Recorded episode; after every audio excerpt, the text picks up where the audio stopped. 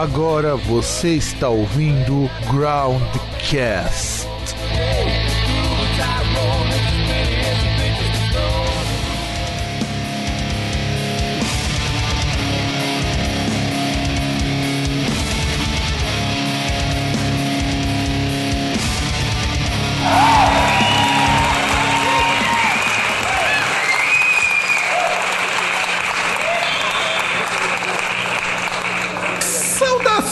Amigos e amigas do meu, do seu e do nosso programa Groundcast. E estamos nessa semana que aqui tá um baita de um calor. Eu aqui de Santo André, com o ventilador ligado, suando até as tantas. E do outro lado, lá na Lapa, aquele que almeja um dia conhecer o sol, o senhor César. Conhecer o sol, como assim? É, não sei, sei lá, esperar o sol chegar mais próximo, tomar aquele bronzeado maneiro. Eu não, tem tanta coisa que daria pra, pra querer assim, se for pensar em relação ao espaço, do que chegar perto do sol. Gostaria de mandar algumas pessoas pro sol. Posso fazer a lista aqui agora ou não? Pode, fique à vontade. Acho melhor não, né? Tem pessoas que você conhece aí e tal. Eu vou, começar a fazer uma lista aqui e vai, vai dar bosta. Então, melhor não. Mas você sabe que esse programa ele é uma bosta. Ah, não é, né? Lógico que não. Tem coisas que são uma bosta. Esse programa não é. Ele só é não profissional, né, César? Ah, não, mas aí questão de não profissional é o que dá o charme, né, cara? Aquele jeito A moleque. gente não é, a gente não é mercenário, né? É, até porque a gente não consegue ganhar dinheiro com isso aqui, infelizmente. É, ah, sei lá, né?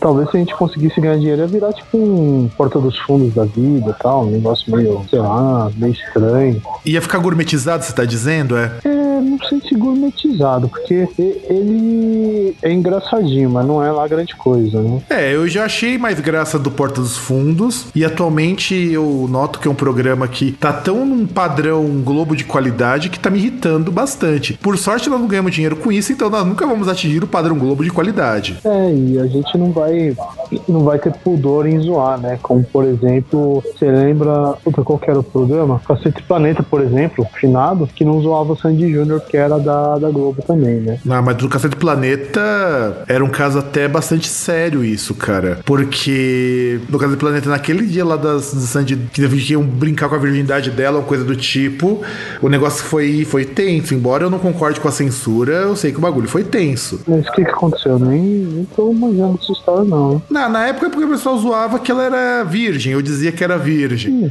Não, e, é, era, é. e era em cima disso, zoeira, só isso. Não, tô ligado que era só isso, mas se for que era pesado é porque, sei lá, né? Não, era pesado assim, o teor, eu falo ainda do teor da brincadeira, não era tão, assim, não era tão cacete planeta, não era tão bocó quanto eles tinham se tornado, tá ligado? Hum, ah, eu acho que tinha que ter zoado, que tinha que ter zoado e pronto, acabou. É, eu também acho. Eu não acho que hum, Eu não vou dizer que. Não, imagina que eu vou dizer que não era pra ter zoado. Lógico que era pra ter zoado. A liberdade de expressão tá aí pra isso. Não, não é questão da liberdade de expressão. Eu acho que tinha que ter zoado. É tipo de coisa, sei lá. Ela pode falar muito bem, meu, é minha vida. Eu faço o que eu quiser. Se os caras gostam de dar bunda, o problema é deles. Eu não. Pronto.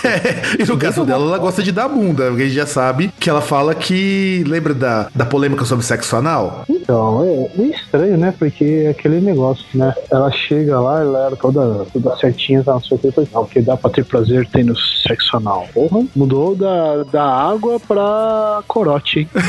Exatamente, melhorou muito, melhorou muito. Então, já que a gente tá falando de corotes, estamos falando de sexo anal, o programa já baixou o nível mais uma vez, mas continua da mesma forma como todo mundo ama o Groundcast. Eu vou pedir então pra produção girar aquela vinhetinha marotíssima pra gente poder começar. Diga. Posso já começar desvirtuando a pauta? Porra, mas, mas agora, agora você pode interromper a fala? Pode, né? Não, então, porque assim, tem aquela notícia que a gente combinou que a gente vai comentar, mas eu lembrei agora de uma que eu vi hoje que a gente precisa comentar. Tá, então comenta agora, vai, já que a gente então vai falar por cima, vai. Já estamos não mudando a ordem natural do programa. Você não vai colocar a vinheta? Então vai, chama, chama a vinheta você, vai, vai, chama a vinhetinha pra gente poder dar início ao, ao bloco de notícia. Vamos lá, Vegeta, aquela vinheta esperta aí, marota, manda bala.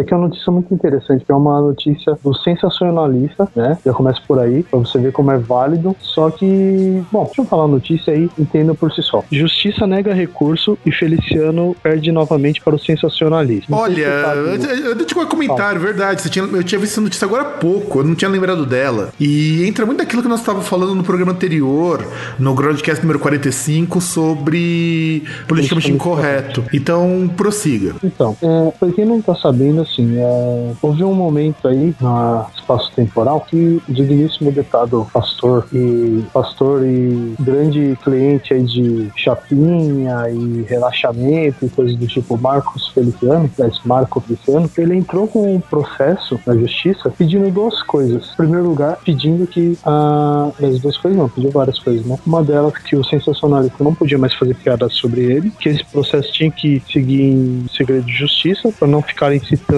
esse problema e Nessas o nome do Marcos palavras, Feliciano, né? E ainda que o sensacionalista falasse, de- desse o nome de quem fez a- uma piada com o Feliciano. Que, na verdade, sim, foi uma daquelas manchetes lá do sensacionalista, fizeram assim, uma fizeram uma, uma daquelas manchetes, né? Tô tentando achar qual que é a porra da manchete que Pô, a, a manchete que causou Vai, vai, vai. Você chama do objetivo, cara. Fala logo, vai, vai. Vamos. vamos nosso público tá- fica entediado com, essa, com esse monólogo aí. Cara, não, não é monólogo, você não, não quer comentar nada. É que eu tô procurando aqui porque é foda. O esse não tá destacado, né? Então tem que ficar procurando. É, o, o, de- o Feliciano ele queria que a justiça ordenasse o UOL, né? Pra retirar do ar imediatamente a notícia fictícia. Marco Feliciano cancela a remessa de shampoo comprados em Miami. Que eles lançaram isso logo depois que houve toda aquela repercussão, porque os Estados Unidos aprovaram lá o casamento gay, né? Assim, é, eu lembro disso episódio, inclusive, que aqui no Brasil, uso de sempre, o Marcos Feliciano,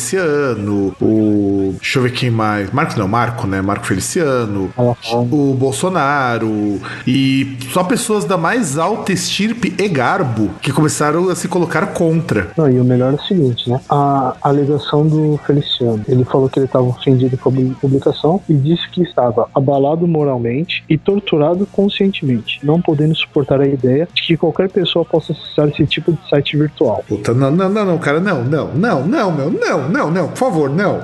Ah, Não, por favor, por favor, por favor, produção. Ó,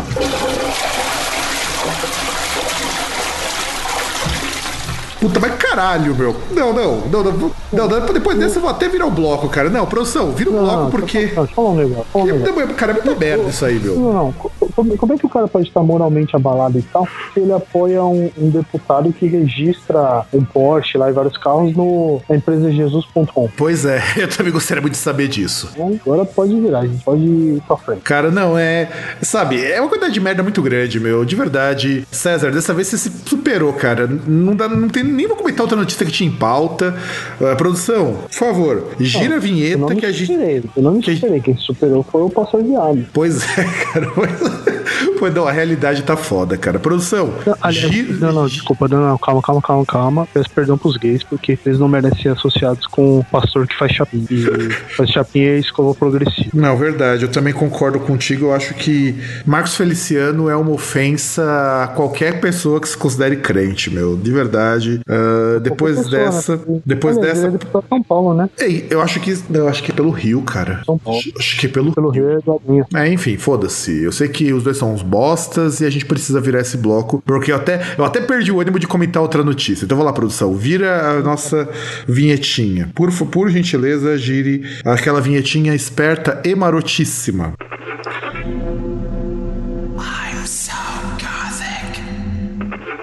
It's just not fair. Make your move. If you coming back. For the deep, for the light, for the mountain, for the motherfucking emerald.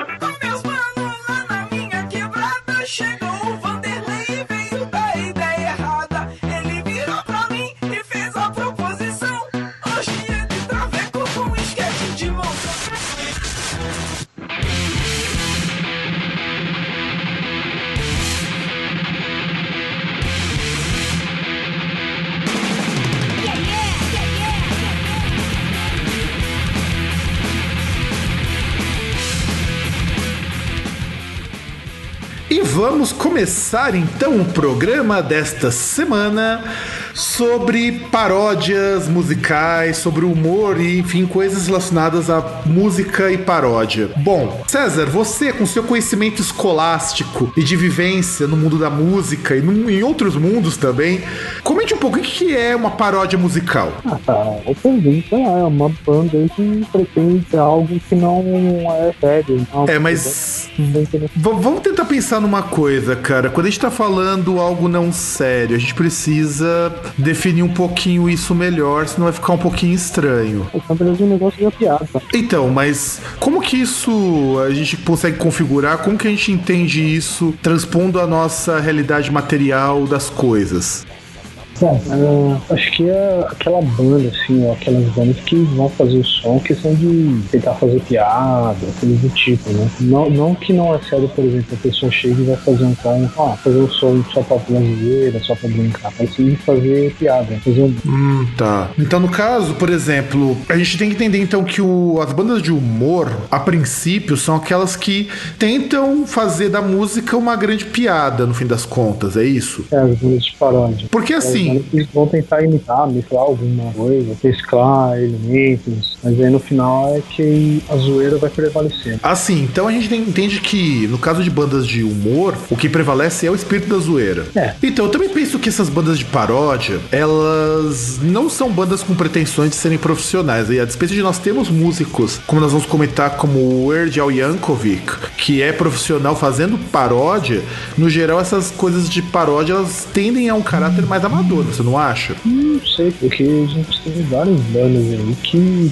tem esse esquema de paródia e tal, e são bandas profissionais. Talvez aquelas que chegam assim e tal, que a gente conhece, são bandas profissionais. Né? Hum, Não, sim, sim, sim, isso eu concordo. Mas no geral, eu conheço pouquíssimos grupos que profissionalmente são artistas e que vivem de paródia. Eu acho que só o Nanowar e o Weird Al Yankovic que atingem este patamar de serem profissionais fazendo zoeira. É que eu não lembro bandas que fazem isso, né? Até bandas assim que eu lembro de referência e tal, nesse sentido, não sei nem que continuam nativos, então não dá pra dizer se eles continuam se profissionalmente, eles são músicos fazendo zoeira. Pois é, e, e não só isso, eu acho que isso também é importante, você ter esses músicos que fazem zoeira, porque eu penso que as pessoas levam a música a sério demais. É, por exemplo, pega o Massacration, cara, a quantidade de pessoas que falam merda do Massacration é muito grande. Não, mas Massacration não pra se levar a sério, então. É, mas não é pra ser levado a sério, e as pessoas elas levam. É idiota, é a mesma coisa as pessoas que chamam Bolsonaro de mim. Ah, mas isso daí já não é não levar a sério. Isso daí é você. É você ser burro mesmo. Não, eu tô falando que a capacidade mental é a mesma. Ah, não, concordo. O cara que concordo. leva Massacration a sério é o mesmo cara que chama Bolsonaro de mim. Não, então, e, e aqui no Brasil isso é até bastante comum você ter grupos de paródia, mas a gente vai comentar um pouquinho sobre isso no nosso próximo bloco. Então, produção, já sabe que a gente vai ter que fazer aquela viradinha daquele jeito, naquela coisa marota e tudo mais, né? Então, por favor, vira o bloco que nós temos bastante coisa pra comentar. I'm so gothic. It's just not fair. Make your move. If you do. coming back.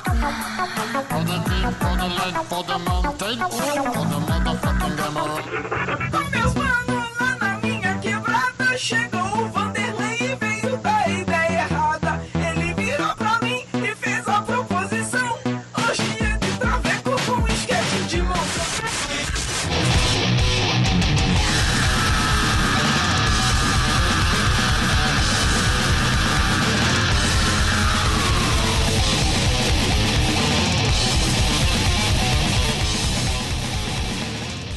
Claro que a gente não podia deixar esse programa de zoeira sem tocar essa maravilhosa banda americana chamada Cannabis Corpse, que que é coisa mais brilhante que misturar maconha com Cannibal Corpse. Ah, não sei, tem tantas bandas assim que falam paródia que merecem som. Ah, cara, mas o Cannabis Corpse, só pelo título das músicas, que é toda uma paródia com o death metal, e tem uma outra banda também que ganha a vida fazendo zoeira, porque, ó, você tem, por exemplo, Baptized in Blood, Mummified in Bone Water. E você tem discos como Blunted at Birth, ou Tub of Resonated, e é tudo misturando é, coisas já consagradas no death metal, como por exemplo o Morbid Angel, tem uma zoeira com o Morbid Angel, uma zoeira com o Death, com a música Individual Pot Patterns. Eu acho que você já deve ter percebido de onde que vem a zoeira, né, César? ou, ou também você tem. que falando nisso, tá tempo que eu não souber. Pois é, pois é. Você também tem o Magic Medicinal Healing, que também é do Death, essa música.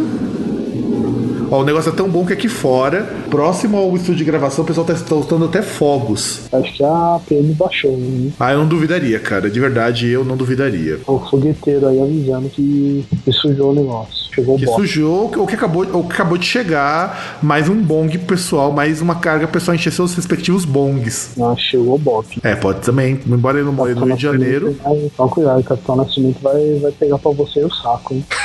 Pois é, agora só espero que não seja o saco dele, né? Não, vai pegar o saco. Mas é aquele negócio, né? Melhor ele pegar e te trazer o saco do que o cabo de vassoura. É, eu também acho. Eu também acho. Eu acho que aí do saco é, é é mais digno. Então, assim, César, dá pra considerar paródia como plágio? Não. Por quê? Ah, cara, porque o, a, a paródia, ela, como eu posso dizer, ela não se apropria daquilo que foi feito por outra pessoa. Porque o, o, o que, que é o plágio? O plágio é você se apropriar de, de algo que não foi feito por você. Você to- tomar como se fosse seu, algo que é de autoria de outra pessoa. O que não é, e- no caso sim, da paródia. Sim, sim. Eu também entro, faço essa pergunta, entro nessa questão pelo seguinte. Acho que com exceção do Cannabis Corpse, ainda com aspas bem grande, a maior parte desses artistas que fazem paródia, eles na verdade fazem versões de músicas já conhecidas. E eu acredito que até façam isso porque é mais fácil do cara que ouve identificar da onde tá vindo a piada. Ah, com certeza. E às vezes tá em forma de homenagem. É, eu também, por exemplo, você pega o Cannabis Corpse como eu citei, tá nítido de onde ele tira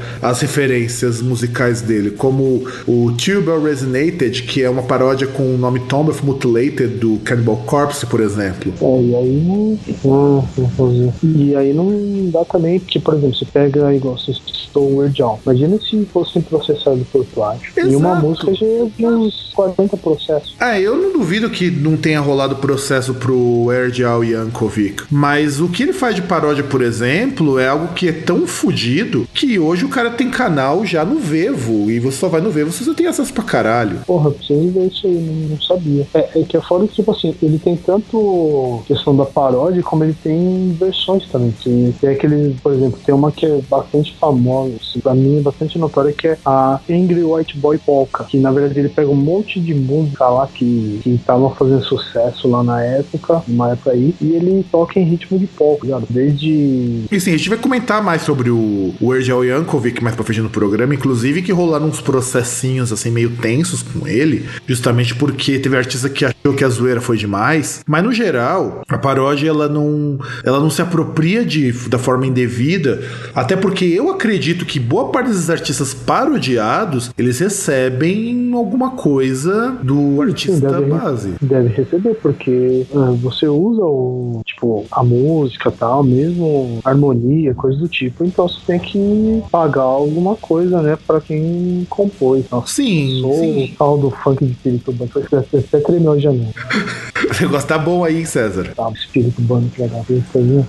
Tá bravo agora, César? Ah não, cara, eu, eu- a única coisa que eu sinto raiva aqui é que tem uns, uns cornos aí com micropênis, tá ligado? Que eles passam aí com rádio no último, tá ligado? É, Poxa, isso perto da meia-noite, cara. O pessoal deve gostar muito por aí de ouvir um pancadão 11 e meia da noite. Ah, cara, mas o problema não é nem questão do horário, tipo, incomoda em qualquer momento. Não, mas é é- aquele negócio, tipo, é, principalmente pra mulherada aí, ó, pode ver é batata. Quanto mais é, a, a proporção de watts que o cara tem no som do carro dele é inversamente proporcional ao tamanho do pênis dele. E também acho que inversamente proporcional à quantidade de mulheres que vão se atrair por um cara desses. É, não, é, não, não vai, né? Tipo, só se for muito retardada, porque é, são aqueles caras que, tipo, o cara compra um. Porra, o cara compra um Palio Fire, tá ligado? 97, tipo, sei lá, por uns 10 pau e o cara gasta 30 em som, tá ligado? E o cara tem que trocar bateria, porque a bateria não não aguenta. Poxa, é caro você colocar tudo isso e. Não, mas trocar a bateria, trocar bateria é de menos, né? Se o cara vai fazer alguma alteração, colocar alguma coisa, é, colocar alguns equipamentos que não são originais lá, o cara tem que mudar. Mas o problema é assim: o cara gasta três vezes o valor do carro em equipamento e os bagulho só pra ficar fazendo barulho, só pra encher o saco. Não, e distorcido, né, cara? E distorcido, porque você não ouve um som claro. Não, você ouve até claro, mas o pior é o seguinte, é pra quê? Meu, se vai trabalhar, tipo, eu acho que o cara ele é frustrado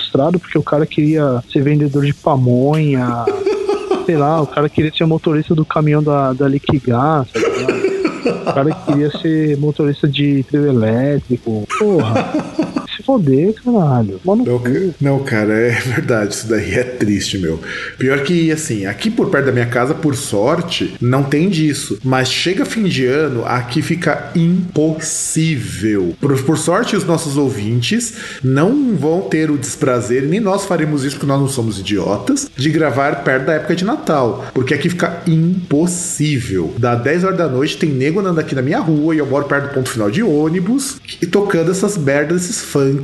Nada contra o funk, sim, contra quem toca. Nesses carros de som tunado. O carro até ele até dá uma rebaixadinha, e tanto peso que esse comito tem. Meu, é, é, é foda porque assim, eu moro aqui, tipo, é um dos únicos acessos pra você pegar a Marginal Tietê, aí você pegar a rodovia da Anhanguera, Bandeirantes e Castelo Branco. Pra quem conhece São Paulo, imagina é, que merda que é essa, né? E, e vários e vários bairros que ficam aí beirando essas rodovias. Então você imagina tanto de bosta que vai passando, vai passando os caras que tem, tem cara que compra aquelas motos lá, tipo 500 cilindradas, você acha Velozes e Furiosos, sobe a, a, essa rua no gás, tá ligado? Tipo, o limite da rua é 60, é 50 por hora, o cara passa 80, 90, tá ligado? Porra. Empinando ainda, né, Foda. cara? Cara, podia ser empinando, porque vai que ele fazia uma cagada aí, pegava um calombo e se estourava todo, cara. Eu ia dar risada pra caralho. Eu ia lá já- pra filmar e eu ia filmar e depois ia deixar o cara lá morrendo. Aqui já aconteceu isso do cara empinar a moto. Assim, não aconteceu maiores gra- danos. O cara não chegou a quebrar a cabeça, mas que acho que a roda passou em cima da perna. Foi um negócio tenso isso. Não, foi um negócio engraçado. Bom, gente eu só não tô rindo porque a gente tá gravando. Exato, é que inclusive já desviou da pauta. Então vamos, vamos, passar vamos, pra- vamos, vamos voltar pra ela, né? Porque, porque afinal de contas o César tá num momento assim de reflexão. Nós adiantamos o momento de reflexão do César. Não, não tô no momento de reflexão agora, mas eu tô no momento de revolta. Momento revolts, né? Então não assim. importa. A gente. é, O momento de revolta é meu e eu me revolto do jeito que eu quiser. Então, vamos falar um pouquinho, só pra gente terminar a ideia do plágio. Juridicamente, o plágio, ele, ele se configura toda vez que você assina uma obra como obra sua e não de outra pessoa. Nenhum desses plagiadores assina a obra porque ele se aproveita no máximo da melodia e mesmo quando se aproveita, eu quero acreditar, então me corrijam ouvintes que colocarem aqui se eu estiver errado, que os, os envolvidos recebem por isso. Não sei, só perguntar pro, só ver aí quanto que o latino já pagou de royalties pros artistas. Aí você vai ver se isso é verdade ou não. É, mas o, o latino não é bem o plágio. Ele por si só é o plágio de quê? Acho que de cantor pop, cantor brega. E, e acho que ele é plágio ele de homem, ele né? É plágio, ele é plágio de várias coisas. É só lembrar que o latino tem fase. O, o, o que é já é péssimo, né? Porque você vê que o cara tem uma carreira longeva, né? Não é um fenômeno que vem e volta. É, isso é verdade. E ele não é engraçado, o pior é isso. Ah, é, é verdade. Até que caras faziara, teve aquele, aquela briga lá dele com o Cauê Moura, não foi engraçado, porque fizeram do jeito como se o latino fosse o fodão, né? Ah, não, isso é, cara. Então, acho que tá na hora da gente falar de alguns artistas. É porque eu já estamos começando a ficar repetitivo, porque nós já falamos. Eu acho que podemos começar. Vamos virar o nosso, nosso querido bloquinho aqui, porque eu acho que a gente tá na hora de, de virar o disco, mudar algumas coisinhas. Então, produção, já sabe que a gente precisa mudar, mudar de música. Então, vamos lá, vira o bloco e vamos falar de alguns artistas eh, que são importantes nesse gênero paródia. I'm so gothic. It's just not fair. Make your move. If you do. coming back. For the deep, for the light, for the mountain, for the motherfucking emerald.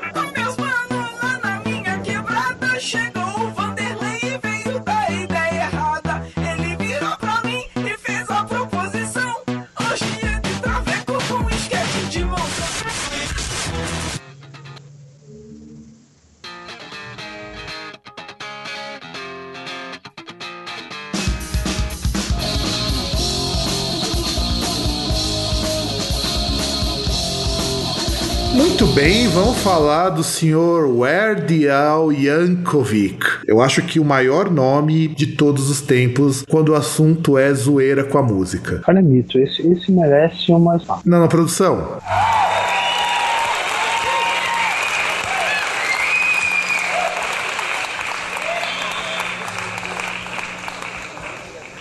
Bom, o que falar do Weird Al Yankovic? Em primeiro lugar, eu acho que ele é um dos primeiros ou um dos mais rentáveis e notórios artistas que fazem paródia com música. E o Weird Al Yankovic, ele nasceu como Alfred Matthew Yankovic em 23 de outubro de 1959 e ele ficou famoso justamente pelos pastiches que ele fez com músicas que eram hit em suas respectivas épocas. Não, e- e- esse merecia, tipo, mesmo os caras tirarem a estátua lá do. Do Lenin lá da Ucrânia e colocarem do Darth Vader, eles deviam ter colocado do Weird Al. É, pelo menos pra zoeira ser legítima. Não, não, seria algo digno. É- Essa seria uma substituição digna. E, porra, o que, que a gente vai falar do cara? O cara, ele tá aí, tipo, desde a década de 80 fazendo paródia. O cara já apareceu no Simpsons. É bem lembrado, bem lembrado, apareceu no Simpsons. Inclusive, ele começou chamado Dr. Demento antes de assumir como Weird Al Yankovic. Isso que é horrível, eu vi que mudou de nome. Ah, mas você sabe por que que é o Erdo, né? Porque o Erdo é uma. Word, aliás, né? O Erd é uma gíria em inglês pra esquisitão. E ele, ele é meio estranho mesmo. Meio? E ele ainda cara dizia. que, o cara tem aquele bi- bigodinho, o cara tem aquele bigodinho, o cara usa óculos, o cara tem aquele cabelão encaratolado, você fala, o cara é meio estranho. É, mas ele já não tá mais desse jeito, não, tá, cara? Só pra te avisar. Então, ele. Ah, o que eu lembro que ele tá diferente, ele tá sem óculos. Porque ele fez uma cirurgia pra corrigir miopia em 1900 e 1998. Hum, tudo bem, mas tirando isso, o cabelo continua a mesma coisa. Ou ele tá careca agora. Então, e o Erdia e o Yankovic, o que que ele começou a fazer de sucesso? Lá pros anos 80, ele começou a fazer um cover de I Love Rock Road, que é uma paródia de I Love Rock and Roll da Joan Jett and the Black Hearts, com o produtor Rick Derringer. E essa música fez com que as pessoas explodissem, porque uh, explodir a cabeça, porque poxa, como que alguém vai parodiar um grande hit da Joan Jett? Lógico, você vai parodiar o quê? Você vai parodiar, tem que parodiar um negócio que é sucesso, né? Porque essa é a intenção. de pegar Sem, con- sem que é contar, assim, sim, sim. sem contar que o Erdal Yankovic, ele também faz músicas autorais, ele não faz só zoeira com artistas. É que as zoeiras dele acabam ficando melhores do que as músicas autorais dele em muitos sentidos. Eu falei, nem lembro se ele tem música autoral. Ah, ele tem, por exemplo, uma música que fez muito sucesso dele, que é autoral, que é a música Ricky. Então, o Rick, ele, né, porque na verdade também é uma paródia do Tony Basil, da música Mickey. Ah, não, não, não. Ele não é autoral, né? Coisa é paródia. E inclusive alcançou posição 63 na Billboard dos Estados Unidos. Não, acho que todos eles deveriam alcançar o primeiro lugar. E ele é um dos caras que deveria estar no Groundcast in Concert. Ah, É sim, Groundcast claro, claro. Além disso, ele também ficou muito famoso. O primeiro grande single dele foi lançado no disco Weird Al Yankovic in 3D em 84, com o single Eat It, que é a paródia com Beat It. Acho que foi a primeira música dele que eu escutei também. É, essa é. Ó, E o clipe também, né, cara? Você, você lembra do clipe? lembro. É, que na verdade, assim, é o clipe também paródia do Michael Jackson, né? Então, o Al Yankovic, toda vez que ele vai produzir um clipe de alguma música que ele parodia, o clipe é uma paródia de uma música hit. Então você tem isso pro, pro, pro paródia do Beat It, pra paródia do Nirvana, pra paródia do do Red Hot Chili Peppers com a música Give It Away. Qual que era a música que ele parodiou? Você lembra como que ficou a música dele? Do que? Do Give It Away, do Red Hot Chili Peppers? Hum, agora eu não vou lembrar. E- Meu iPod não tá funcionando, então não, não vai dar. Então, e ele, o Erdal Yankovic, foi um cara também que explorou muito a, a- a distribu- distribuição digital. Ó, tá- o negócio tá difícil. Depois de tomar uma taça de vinho, eu já tô trocando as bolas aqui. Em 2008, ele lançou o Whatever You Like no iTunes com a paródia Tai T.I. Sung All The Same Title, que inclusive que essa paródia era de uma, é de uma- essa, essa música do Whatever You Like é uma paródia da música do do T.A. do T.I., aí ele virou IT, e, e, inclusive ele faz músicas como a música Craigslist, que é. Você já ouviu falar dessa Craigslist? Não. Então, Craigslist é uma paródia com a música do The Doors, e a Craigslist é um serviço tipo um Mercado Livre, tá ligado? Assim, não, não, não. O serviço eu já ouvi falar. Já não- Então, e o Craigslist é um serviço meio tenso, cara, porque você encontra literalmente de tudo lá no Craigslist. Você pode encontrar até propostas de casamento. Nossa. Bom, depois que teve um conhecido aí que ele me mostrou um, mostrou um site aí que você pode contratar, por exemplo, o cara pode contratar serviço sexual de limpas no mundo espiritual, não falo mais nada. Poxa, será que esse serviço também contrata de anões besuntados em manteiga de trufas? Cara, eu acho que não. E aí, até tinha uns bagulho, tipo, algumas, entre várias aspas, magias também, que, que a pessoa podia contratar. Enfim, é um belo engano trouxa. Ah, mas na, mas na dúvida, né, pra quem tá na seca, ponte pra todos os lados. Ah, cara, acho que ia ser muito burro. ah, isso com certeza. E César, o Ergel Yankovic, até aquele cabelo dele tá diferente, agora tá comprido, tá? Não, então, mas. Ah, então agora ele tá. Baixou o Feliciano nele também, fazer progressivo. é. Não, não, não, o cabelo dele tá continua aquele cabelo de macarrão, mas não tá mais daquele visual Willie Ah, tá Nelson. armado, anos- né? Exato, ele tá parecendo um hippie louco agora. Boa, acho que a essência continua mesmo. Ah, não, mas a essência continua a mesma. Inclusive, ele. Eu tô vendo até aqui algumas fotos dele. Tem uma que ele tá até vestido meio monge. Tá, tá assim, tá bem diferente dos anos 80, dos anos 90. E o. O Ergel Yankovic teve problemas também, tá? Só pra, só pra dizer que o Ergel Yankovic, o cara.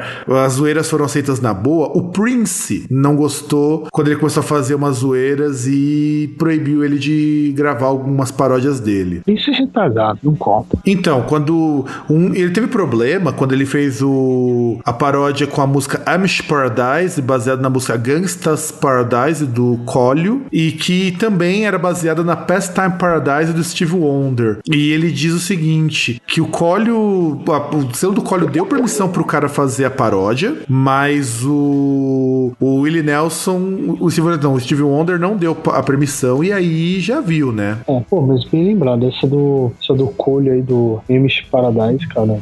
É uma das top 10 do, do Wordial. Não, e é uma das top 10 do Wordle. E, e engraçado que é, co- que é paródia de cover, cara. É muito bizarro isso. Quer dizer, cover não, né? De sampleado, né? Música sampleada. Não, mas, mas imagina, poderia ser melhor. Poderia ser um cover do sampler, aliás, uma paródia do sampler de uma cover. Não, isso aqui é o que é pior, cara? Olha só. Teve a música Cut Potato, que ia, que ia ter um vídeo, e o Eminem não autorizou fazer a paródia, não, cara. Que é porque era baseada na música dele, Lose Yourself. E o Eminem não concordou, não, cara. Tem outro idiota, o cara quer matar a mãe dele, então, a ex-mulher, vou falar o que né? Que é o. Ah, não, sem É contar o seguinte, ó. O Led Zeppelin, na figura do Jimmy Page, ele diz que é um fanzaço do Ergel Yankovic. Só que ele queria criar um medley da, de músicas do Led Zeppelin e o Jimmy Page disse: não, não vai, não vai gravar e, e ele ia fazer uma versão de Black Dog com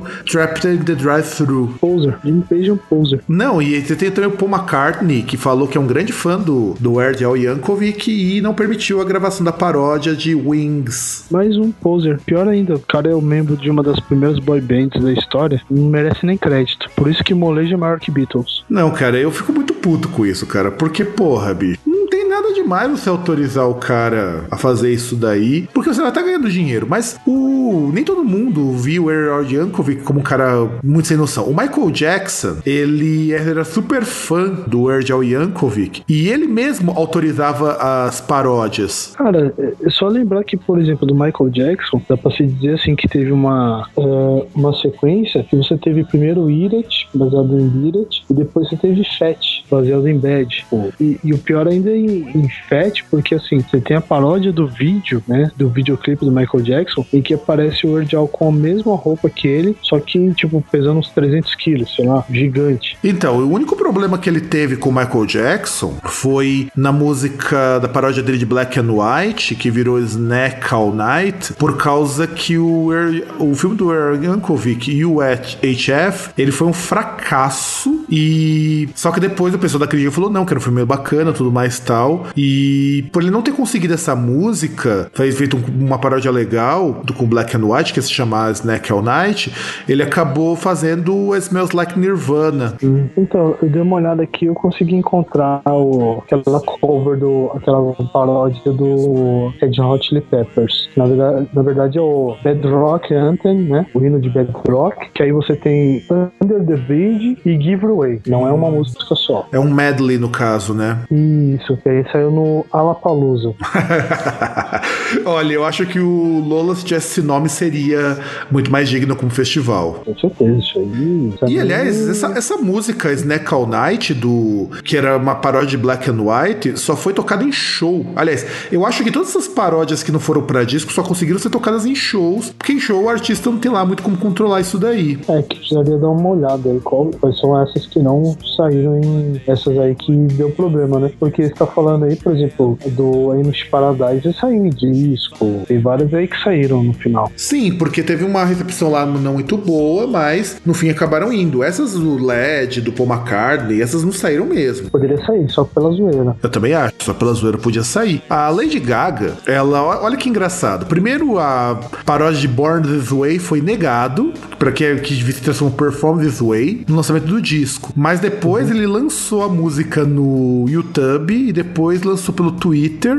E a própria Lady Gaga foi lá e disse: Não, você vai, tá autorizado por mim a fazer paródia dessa música.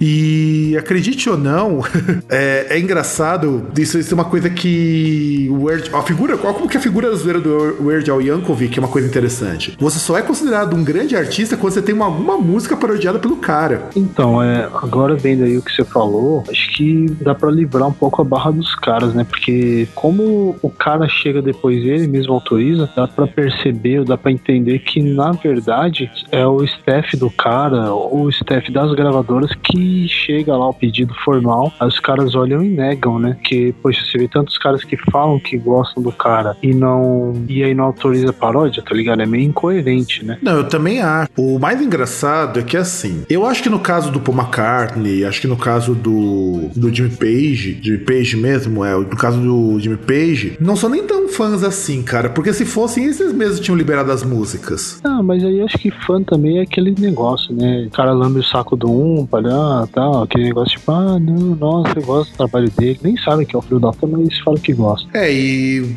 e como eu falei, você, você ter uma grande banda implica que você vai ser zoado pelo Erd Al Yankovic. É meio como se fosse um rito de passagem pra dizer que você tá, entrou no mundo no mundo pop, ou você, como eu posso dizer, você agora é um artista de renome. Mas será, cara? Eu, eu não lembro de dele zoar a música do Iron Maiden, por exemplo. Ah, mas é que tá, cara. Eu acho que ele deve. acho que Quando eu tava vendo isso daí, ele deve estar falando sobre artistas americanos. Não, mas eu, eu não lembro, assim, muito dele, dele zoar, é, assim, banda de rock, assim, metal, mas eu acho que ele pega aquelas bandas que seriam muito, mas muito, muito, muito sucesso. Aí por conta disso, talvez que ele não zoe essas bandas. É, que não o- pegam aquela Sim, proporção que. É, porque aquele negócio, você pega assim, você não vai ter um- uma banda que tem uma proporção numa, da Lady Gaga, ou, ou do, daquela música do Colho, porra. Aquela música do Colho foi trilha sonora lá daquele. Caralho, aquele filme lá com a Michelle Pfeiffer, que ela é na escola lá, tipo. Qual? Eu não vou lembrar desse filme, cara. Que acho que era Gangsta's Paradise mesmo o nome do filme, não sei. É, pode ser também. Produção, vamos. A gente já falou demais Não, do vai, Erd, vai, cara. vai. Eu acho que a gente podia também precisar falar dos outros artistas. Inclusive, é,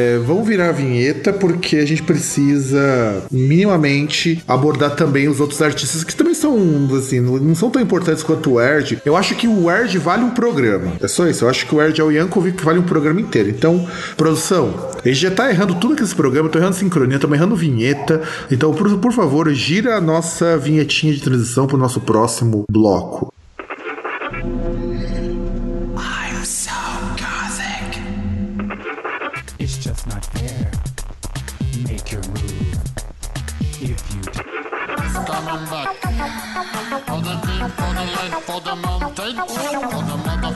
For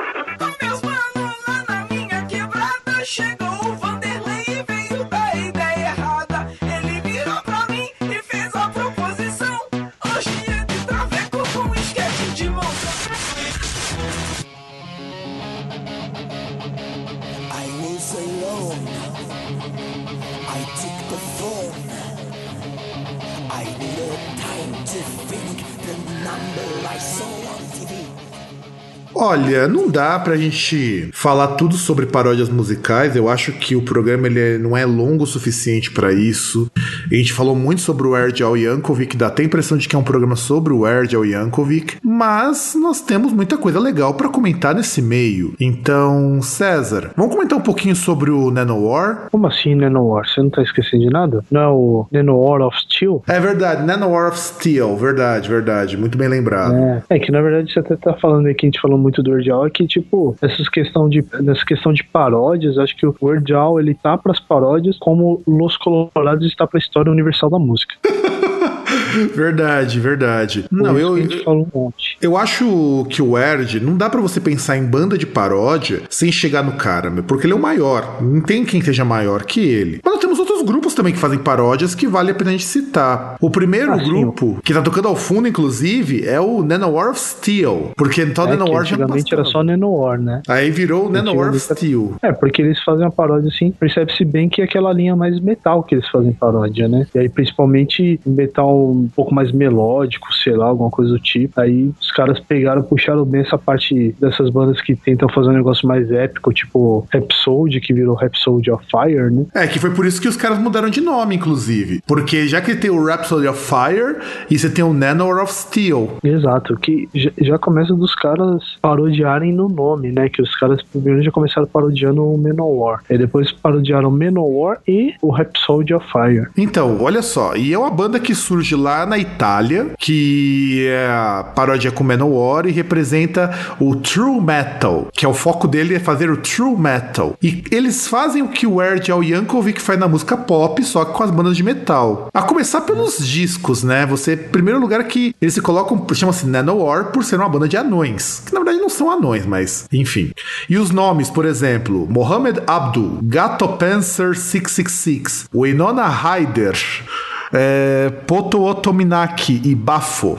Ai, ai, ai. Não, e aí você tem, lógico, os nomes dos herdeiros do ca- dos caras: Valério, Eduardo, Alessandro, Carlo Alberto e Rafaelo, mas eles preferem suas paródias com os próprios nomes, assim. Até, por exemplo, tem o Winona Ryder. Então você já Pô, imagina. mas é legal que, que eles são italianos, homens, mas não tem nome neutro, né? Tipo, Daniele, Rafaele, né? Que tem esse negócio, né? Aquilo que, que a gente aqui tem nome como, como nome de mulher, mas que na verdade é nome neutro porque termina com E, né? Segundo as teorias pós-modernas. E lá eles não têm, né? Tem os, nome, os nomes terminando com, com O. Ah, não, mas é que é assim. No, na Itália, pra quem conhece um pouquinho de italiano, o feminino é marcado pela letra O, em muitos casos. É? É. Não. A, le- a letra A é masculina, cara. A letra A é masculina. Exemplos. Quando você fala Daniela, cara, é homem. Andréa é homem. Não, não, Andréa, tudo bem. Não, então, mas, mas eu quero exemplos de feminino com, terminando com O. Poxa, agora eu não vou lembrar. um Jorjão. Não, é porque assim, faz muito tempo que eu estudei isso na minha época de graduação. Eu lembro que é o seguinte: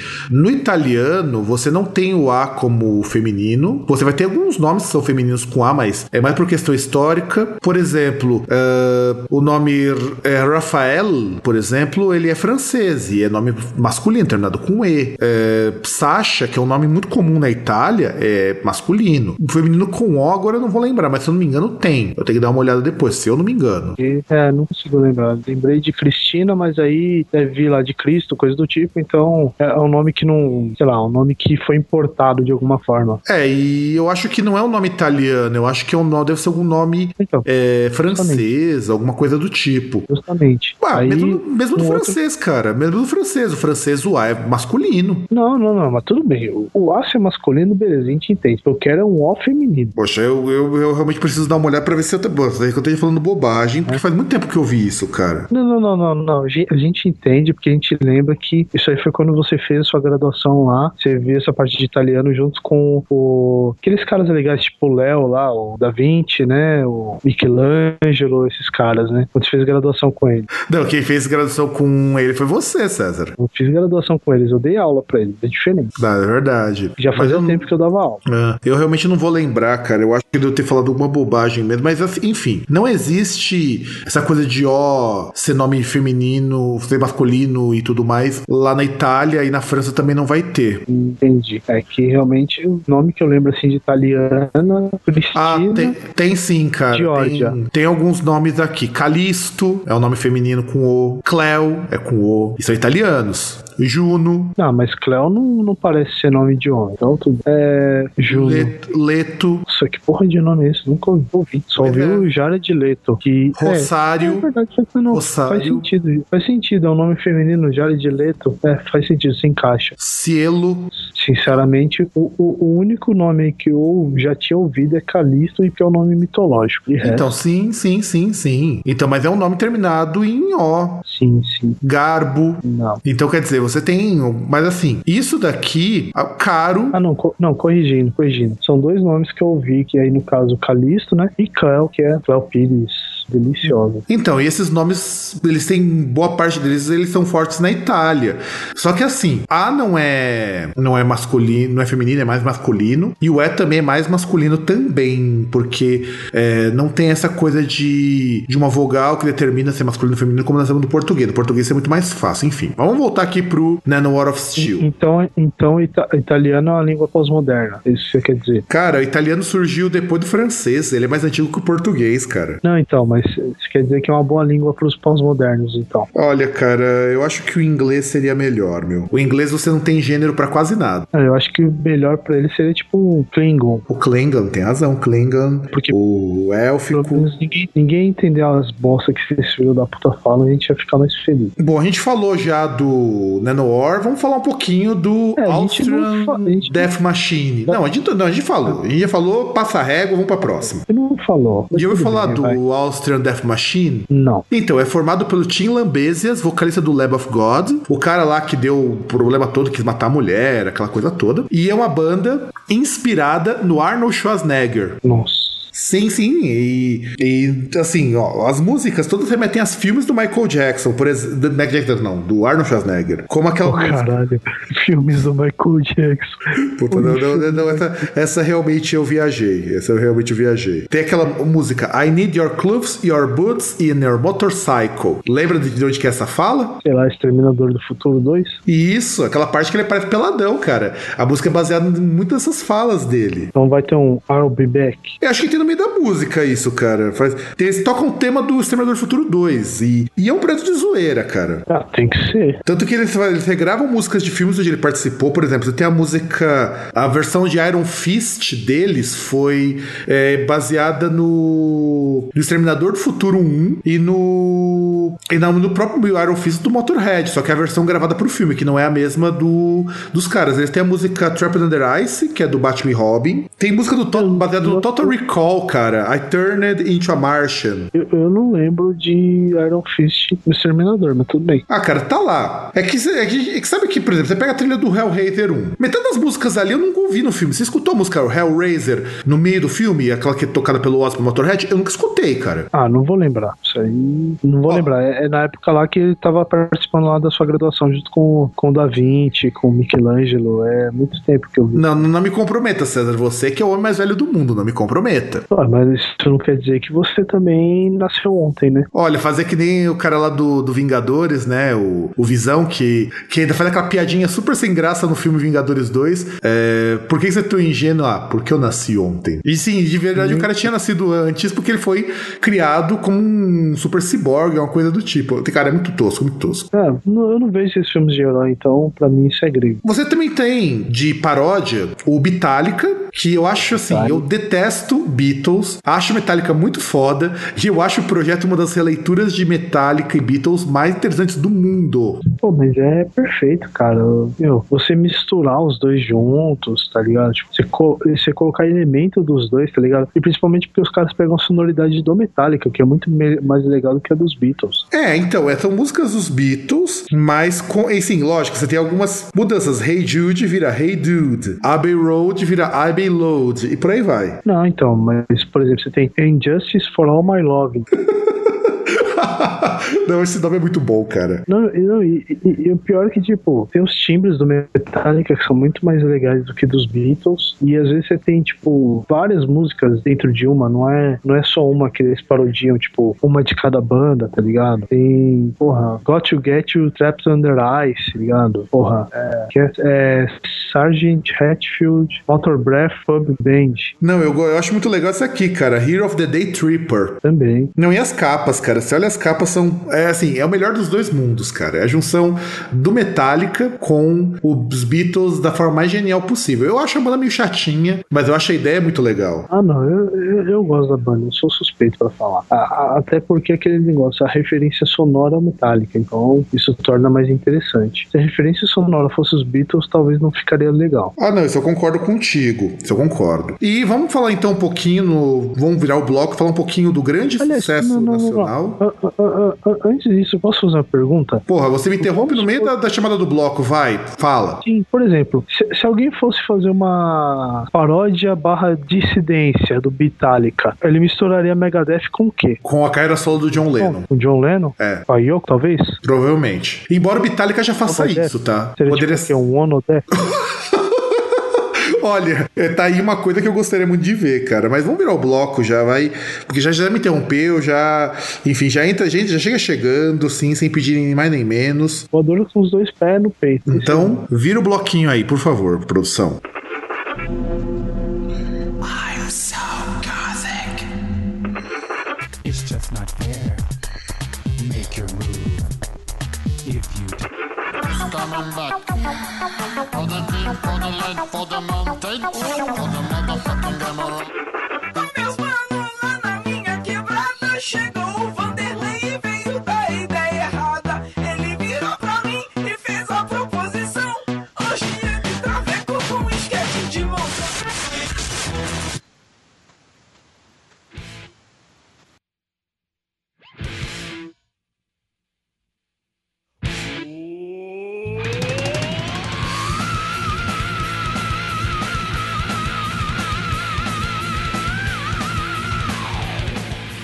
chegamos no Massacration. César, falar sobre Massacration, fala suas impressões que você tem sobre eles. Ah, cara, o que a gente vai dizer? Além de Fausto Punch aí, faz falta aí, pô, tava por trás desse projeto. Tipo, é uma das coisas que dá pra se dizer que o Bruno Suter é uma pessoa aceitável por ter participado do Massacration, né? Apesar dele ser mala pra caralho. É, meu, e, e os caras, sei lá, porra, o que eu vou dizer? O- o- Os caras têm uma música que. Né, tem um videoclipe que tem participação do Kid Bengala e tem uma música que, na verdade, é uma. é, são os caras tocando e enquanto vai tocando, assim, vai rolando o som daquele. O peru da festa do Costinha, velho.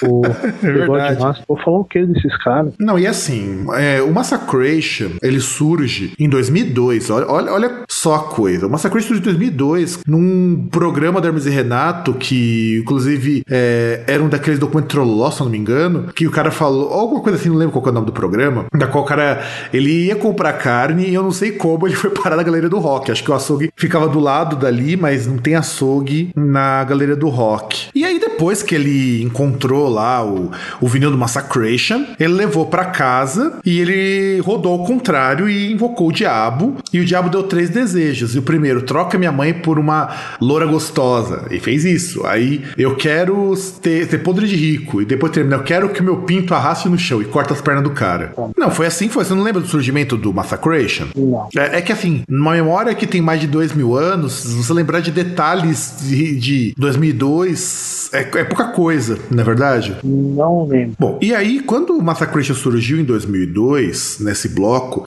até então era mais um bloco de música, assim como você tem o Coração Melão, você tem os outros grupos que o Hermes e Renato foi formando. Sacana, Hum? MC Sacana, MC Sacana, que é, tem, tinha também lá o Rap da Crueldade. o rap da crueldade. Nossa, esse era bom. Então, isso era muito bom, isso era muito legal. E aí, no que que acontece? O o Massacration fez muito sucesso. Mas assim, o- quando eles inventaram, lançaram, inclusive, a música era Metal Massacre Attack, a primeira música, eles fizeram isso por quê? Gente, o meio metal brasileiro é muito careta. O pessoal não sabe brincar. De repente surge um grupo e que você pega todos os clichês do Manowar, do Blood Guardian, do Angra, do. de outras bandas de power metal que era sucesso na época. E você esculacha, cara, virou um sucesso imediato, até pra quem não curtia metal. Porque essa é uma característica que diverge, por exemplo, do Nanowar. Você só dá risada do Nanowar se você conhecer metal. O Massacration não precisa conhecer metal pra dar risada. É, é, um- é mais acessível. É, aqui também é mais acessível nesse ponto, mas também tem aquele negócio, né? O Massacration ele surgiu como sketch, né? Então ele tinha que ser uma, algo mais acessível e em compensação é, você ia entender e tal, você ia lembrar as referências, porque era algo da MTV, né? Então não tinha como você cair na MTV e não, não conhecer nada, tal, não saber do, É, do mas que se tratava. sim, sim, sim. Mas nessa época, a MTV também estava num momento de transição e o Massacration meio que ajudou a consolidar.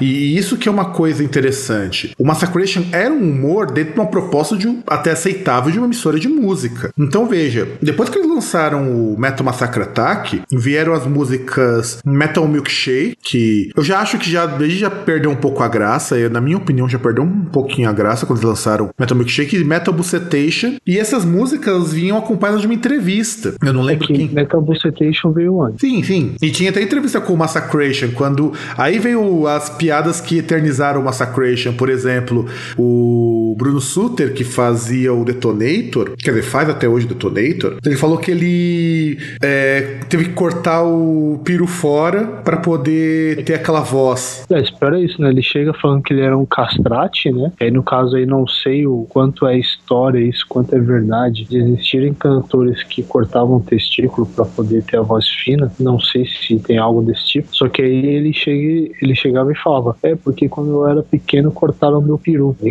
tipo, é foda. É, na verdade, a história dos castrati, que na verdade eram crianças antes dos 10 anos, antes da puberdade, que tinham os testículos removidos para não engrossar a voz. Então eles conseguiam atingir notas muito altas que nem mulher consegue atingir. É, na ver- é, e aí não conseguiam atingir as coisas das mulheres também, né? Porque não tinham testículos. É, na verdade não, porque você ainda tem o piruzinho, o piruzinho ainda levanta, ele não precisa do testículo para levantar. não, mas. Não, então, mas questão de hormônio, né, cara? Testosterona, boa parte do que você produz tá, é nos testículos. Se você Sim, tira. Sim, sim, sim. Por isso que, sua voz, que a voz dos homens engrossa um pouco. Mesmo aquele homem que não tem voz grossa, ela é mais grossa do que uma mulher com o mesmo tipo físico. Então, assim, o Detonator era uma paródia porque todo mundo que é do meio metal falava que pra cantar igual o André Matos ou cantar igual o Rob Halford tinha que cortar o saco. É, Mas eu não sei se é que você falou do, da questão da voz entre homem e mulher no mesmo porte físico. Garanto que se você pegar a Honda House do lado com Anderson Silva, Anderson Silva tem a voz mais fina. Então, mas esses são casos extremos. Eu, eu até falo isso daí porque o que, que acontece? Você pega registros da época, inclusive do século XIX, você tem meninos que se desenvolvem fisicamente no mesmo porte que as meninas e as meninas não têm a voz tão, tão aguda quanto desses castrate. Tanto que o último castrate registrado foi de um cara que teve um câncer no, no testículo quando era mais novo e foi sugerida a, remoção. Claro que depois de um tempo, algumas pessoas começaram a, especular que isso talvez tivesse sido, vamos dizer assim, uma manobra, porque o cara era cantor de coral de igreja pra, pra que o cara não perdesse a voz. E assim, você pega as gravações, é, é- chega a ser até assustador, cara, de verdade. Se escutar a voz de um castrate, assusta. Mas em que sentido? Porque é muito aguda, é muito estranha. Você percebe que não é voz de mulher, pelo tom do agudo, mas você percebe que é uma coisa que um homem jamais alcança. É complicado de explicar, é só escutando. Se vocês procurarem no YouTube, tem a voz do, do último castrato. É, é assim, é estranho. Eu falo pra você que é estranho. É, é tipo aquele negócio, é o seria o lógico, o complementar lógico daquele susto que você vê aquela mulher linda, maravilhosa, assim, gostosona, e aí quando você vai lá, ouve a voz, você vê que é traveco, é isso. É, é quase isso, cara. Imagina se de repente você pegasse uma atriz pornô com a voz do Peter Steele. Ou, ou, por exemplo, é mais ou menos aquilo, tipo a voz da feiticeira. Isso, isso, isso. Que é grave, bem Chega grave. aquela loirona, aquela loirona gostosona, e quando você vai ver, ela chega tipo, e meu, tudo bom? É, bem por aí. Bem por aí. Seria o equivalente análogo, vamos dizer assim. Então, o Detonator era essa paródia, que é uma paródia do meio metal. As piadas são todas do meio metal que eles começam a colocar. O Blonde Hammett, o guitarrista mais virtuoso do mundo, que o cara não dá entrevista pra ninguém, não tem influência, não tem referências, que é uma paródia com o Malmsteen. E os outros que estavam ali compondo a banda, mas o foco mesmo era o Bruno Suter. E é uma das grandes ideias do Fausto Fante de criar o Massacration que durou 10 anos a banda. O mais curioso é isso. É, e, e uma das coisas de referência bastante que eles parodiavam era o Manowar, né? Na, na postura dele. É, na verdade, não só Manowar, né, cara? Eu, a gente diz que, na verdade, as referências deles estão mais para o metal melódico, o power metal no geral, do que só o Manowar. Não, não, tudo bem, mas eu tô falando questão de postura e tal, porque esse negócio meio de ter um secto, assim, tipo, ter seguidores e eles falarem que são, eram a maior banda do mundo e tal. E o que que fez o Massacration também fazer sucesso é que, comparado com as outras paródias que eles faziam, as paródias musicais, era o mais bem feito. É, porque as outras eram zoeira, né? Tipo, você pega. E Massacration era zoeira, porra. Que, que história é essa? Não, não, não, não, não, não, mas eu tô falando zoeira assim, tipo, alguém surgiu com uma piada e fez. Por exemplo, Coração Melão. Nunca ia dar pra você pegar o Coração Melão e fazer um negócio. Eu acho que o mais próximo que teria sendo Massacration pra você tentar tocar seria o MC Sacana. Só que aí era um cara só. Vai, você também tem o, o Também Sou Hype que dava, porque tem uma produçãozinha até melhorzinha também. Mas é depois do Massacration. Você nem lembra qual. É aquilo lá que eles estão usando com Indie. Ah, deixa quieto, não lembro. Tá, tá, só pra você ver que a memória do César tá terrível. Eu acho que é, anos pra ele é como se fossem segundos. Então a memória de curto prazo dele tá começando a esquecer de fatos recentes da memória ancestral dele. Isso aí, porra, tipo, eu, eu lembro daqueles que eram mais engraçados. Isso também. Ah, mas, mas, cara, mas esse daí era foda, cara. Porra, o auge do indie Não. rock, os caras zoando com, com Cansei de Ser Sexy, Bonde do Rolê, meu. Porra, como não era engraçado, cara? Você não lembrar? Lógico que não. coisa. Acho que não, Conselho de ser sexo é uma bosta. Até piada que você fizer tirando sarro deles vai ser uma bosta. E os caras zoavam com essa onda, esse hype do indie. Inclusive falava que é, eles eram homossexuais e coisa de. Era, era engraçado, era engraçado pra caramba. Tanto que gerou dois clipes do Também Sou Hype. Porque, não, assim. acho que o sim. Sacana era melhor. Ah, mas o Sacana era uma bosta, cara. O Sacana ninguém lembrava, cara. O Sacana tem uma música só. Daí, é uma música só. Apareceu no Luau lá bem. Sacana, assim. Ninguém, com- ninguém chega perto do Massacration. A verdade é essa, cara. O que eles fizeram depois até tava melhorzinho, mas ninguém chegou perto do Massacration em termos de produção, e isso é fato. Fato. É, você tinha uma banda completa, e era mais uma sketch só. Inicialmente era uma sketch que fez tanto sucesso que ganhou vida própria. Ao ponto do Massacration estar mais famoso que o Hermes e Renato. O louco, aí eu já acho que é exagero. Exagero, exagero o cacete, cara. Os caras cobravam 16 mil pra tocar, e como não era mais famoso? Por- Justamente porque o Hermes e Renato não faziam show. Então, Cara, 16 se eles mil. Fizessem, 16 mil era, era mais do que o salário deles da MTV. Eles Ah, cinco não sim. ganhavam isso. porque a MTV tava uma bosta. A MTV já tava indo pro bico do corvo. Cara, Abril já tava abrindo Cara, cara, eles ainda recebiam o salário em dia e tudo mais. O salário deles, junto, não dava o salário do, o que eles ganhavam num show do Massacration. E como você vai me dizer que não Lógico. fazia mais sucesso, cara? Porra, lógico que fazia. Meu, foi, foi a chance pra, pra eles encherem a borra. Exato. Tanto que, por isso que durou 10 anos. Os caras cobravam 16 mil por show. E assim, parece que não é muito, mas você tem que pensar que bandas como o Napalm Death cobram 6 mil. Ah, mas também assim, tem uma coisa que colabora que, se você for comparar com as bandas sérias contemporâneas, nossa Creation era muito melhor, pelo menos. É, é muito mais você, sei lá, pagar uma grana pra ir num show do Massacration do que num show do Noturnal, por exemplo. Ah, mas tudo bem, isso eu concordo. Embora a produção noturnal seja uma produção muito melhor, o Massacration musicalmente, e até porque eles não eram pra ser feitos pra levar a sério. É que depois a piada ficou muito grande. É assim. É, mas Noturnal é pra se levar a sério? Ah, não, isso é verdade. Noturnal é uma piada. Tem razão. É indiferença que não é engraçado, é uma piada de mau gosto. E o Massacration, ele ficou tão grande, ó, pra você ter uma ideia. Ele participou do Garagem do Edgar, participou do, do, do VMB, inclusive entregando um prêmio e tocando uma música, se eu não me engano. Teve Ah, participação. sim, Serial do- Metal. Isso, Serial Metal. Teve o, o Igor Cavaleira tocando num disco, que ele tocava como El Esqueleto. E, eles se apresentaram no Brasil Metal Union em 2004, no Planeta Atlântida, no Abril pro Rock e no Porão do Rock. Então quer dizer, poxa vida, os caras estavam fazendo assim. Se eles tivessem continuado o Massacration hoje, talvez já não tivesse mais daquela coisa toda. Mas até 2010, pelo menos, cara, é, os caras estavam fazendo muito mais sucesso com o Massacration. Tanto que você percebe que até as sketches do Hermes e Renato estavam ficando mais meia boca nesse período que eles estavam excursionando com o Massacration. É, foi dando uma decaída. Sim, tava chato, inclusive, deu uma decaída legal. E em 2007 eles lançaram o segundo disco, Good Blood Red Bangers, produzido pelo Roy Z. Não, inclusive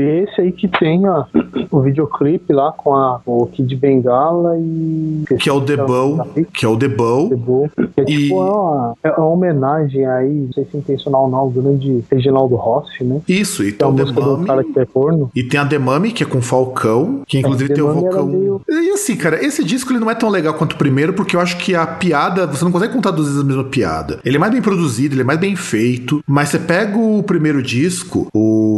que eu até esqueci o nome, é, até esqueci o nome, o Gates of Metal Fred Chick of Death, de 2005, você percebe que A assim. capa era mais da hora. A capa era mais da hora, a- aquela coisa era muito mais tosca, porque, poxa, você tem participação do Sérgio Malandro na Metal Glu Glu. Verdade. E aí, o que que acontece, é, assim, dentro do que o Massacration proporcionou, antes da ruptura do Bruno Sutter com o grupo, que aí ele foi tentar seguir carreira solo, e até fa- o, a carreira solo do Detonator e as musas do metal é uma paródia da carreira solo do Filho do Deus Metal, que assim, cara, é uma bosta, meu. Eu já vou adiantando que é uma porcaria. Você já escutou? quê? O a carreira solo do Bruno Sutter, como Detonator? Não, cara, depois que ele saiu, eu não ouvi nem isso. No máximo, eu vi uma outra vez quando ele entrou pra aquela banda, o The Soundtracker. Não, The Soundtracker é legalzinha, cara.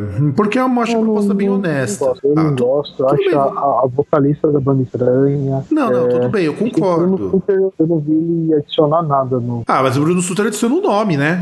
Você tem o nome do Bruno Sutter ali. Não, não vejo, não vejo muito mérito não desses soundtracks. Porque, É, eu, não- inclusive- eu não sei se é porque os caras tocavam uns temas que eu olhava e falava, meu, tema de filme é tão bosta, né? acho que é só isso. É, na verdade é porque você não curtiu a proposta, só isso. Não tem nada a ver com a banda. Não, não é, pro- não é proposta. A proposta de você tocar trilha sonora de filme é da hora. Eu acho que o problema é que os caras só escolhiam trilha ruim. É, assim, eu vi pouco do Soundtracker, o pouco que eu vi eu achei legal, cara. Eu achei legal um pouco do que eu vi do Soundtracker. Eu concordo que não é uma coisa que eu digo que é uma banda boa, eu não consigo achar bom, mas a carreira solo do Bruno Sutter como Detonator é pior, consegue ser pior. E olha que ele tem músicas melhor, é, é, instrumentistas melhores, né? É, então, mas você sabe como que foi a história da seleção, né? Não, que Inicialmente. teve, o- no, teve lá no programa, era piada. E que a seleção acabou dando, dando assim, uma, escolhendo as moças que já estudavam lá no IGIT. Tá, mas qual que foi o rolo no, nesse meio? É, porque assim, era pra ser uma seleção e acabou no fim se tornando uma escolha do tipo, ó, eu quero você, quero você, quero você. E não é é assim, tá, eu até entendo que se ele tivesse feito isso antes seria menos, menos interessante e tudo mais e tal, mas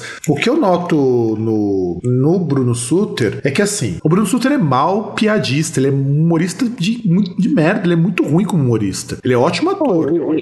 ele, só era bom e, assim, eu não reconheço tanto o mérito dele no Hermes e Renato, porque ele não tinha personagem. Ele ia fazer personagem nada a ver. O, o, o melhor personagem, o único personagem que eu lembro que ele fez era o Padre Quemedo. Ah, cara, mas o Padre Quemedo era muito bom como personagem. Não, não, não, com certeza, com O certeza. Detonator era um personagem muito bom também. Ele deu uma cara muito legal pro Detonator. eu já achava mala. Já, já era um personagem assim que eu não gostava. Ah, mas, era, mas o intuito era ele ser mala mesmo, cara. É porque pra imitar o Eric Adams. O Eric Adams é daquele jeito. Não, tudo bem, mas eu não gostava do personagem. O, o Padre Quemedo, aí, esse era bom. Mas de resto, ele fazia, ou era o repórter lá que fazia um repórter, entrava numa piada, era o outro ator que, o outro personagem aleatório que entrava numa piada, ele não tinha personagem. Ah, sim, não, ele não teve.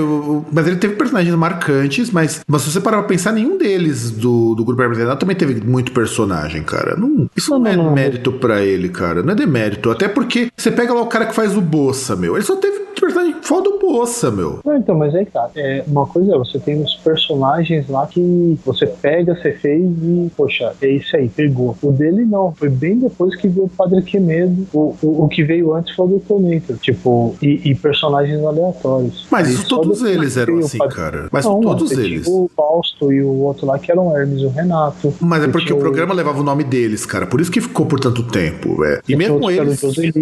Então, mas olha, todos eles tinham, tiveram um grande personagem. O Hermes e Renato, Não, porque era o nome do programa, não tem como. Eu, eu, eu, eu- não entro no mérito do cara só ter um personagem. O problema é, até surgir esse um personagem que era bom, que os caras que pegou, o do Bruno Sutter demorou muito mais. Mas não mais do que o Bossa. O Bossa demorou mais que o, que o Detonator, cara. É, não, não, que o Detonator talvez, mas não que o. ah, não do que o. Porque na verdade, assim, se você for analisar, cada um tem dois personagens, que é o seu personagem no Massacration e esses aí que são famosos. Tipo, Um que é o Bolsa, o outro que é o Joseli e tal. Aliás, já que a gente tá falando de Massacration, você viu a, a discussão que teve sobre Hermes e Renato no- na página do Teste de Macho essa semana? Não, eu nem vi. Puta, cara, foi, foi muito foda. Porque os caras fizeram. Manja que ele compara? Sim. Testes de macho, compararam Hermes e Renato com Porta dos Fundos. Aí, entre frases épicas do tipo Porta, Porta dos Fundos é o Los Hermanos do humor, aí o cara tinha lá o quadro e tal. Aí veio um cara assim comentar, ele veio falar: é, mas o problema foi só a bancada que os caras deram lá, que os caras maltrataram lá o Huawei, que tipo, trataram o cara feito mendigo, não sei o que lá, depois jogaram o cara fora como se fosse lixo. Aí falou um monte, tá ligado? O cara falou um monte de merda. Aí apareceu um perfil oficial do Joselito Silva, já com a voadora com os dois pés no peito cara, chamando o cara de comédia, machão só no teclado, na frente do computador. O cara já foi lá embaixo no nível, cara. Foi foda. Então, e voltando aqui pro. Agora que a gente discorreu muito sobre Hermes e Renato, e Massacration também é outro.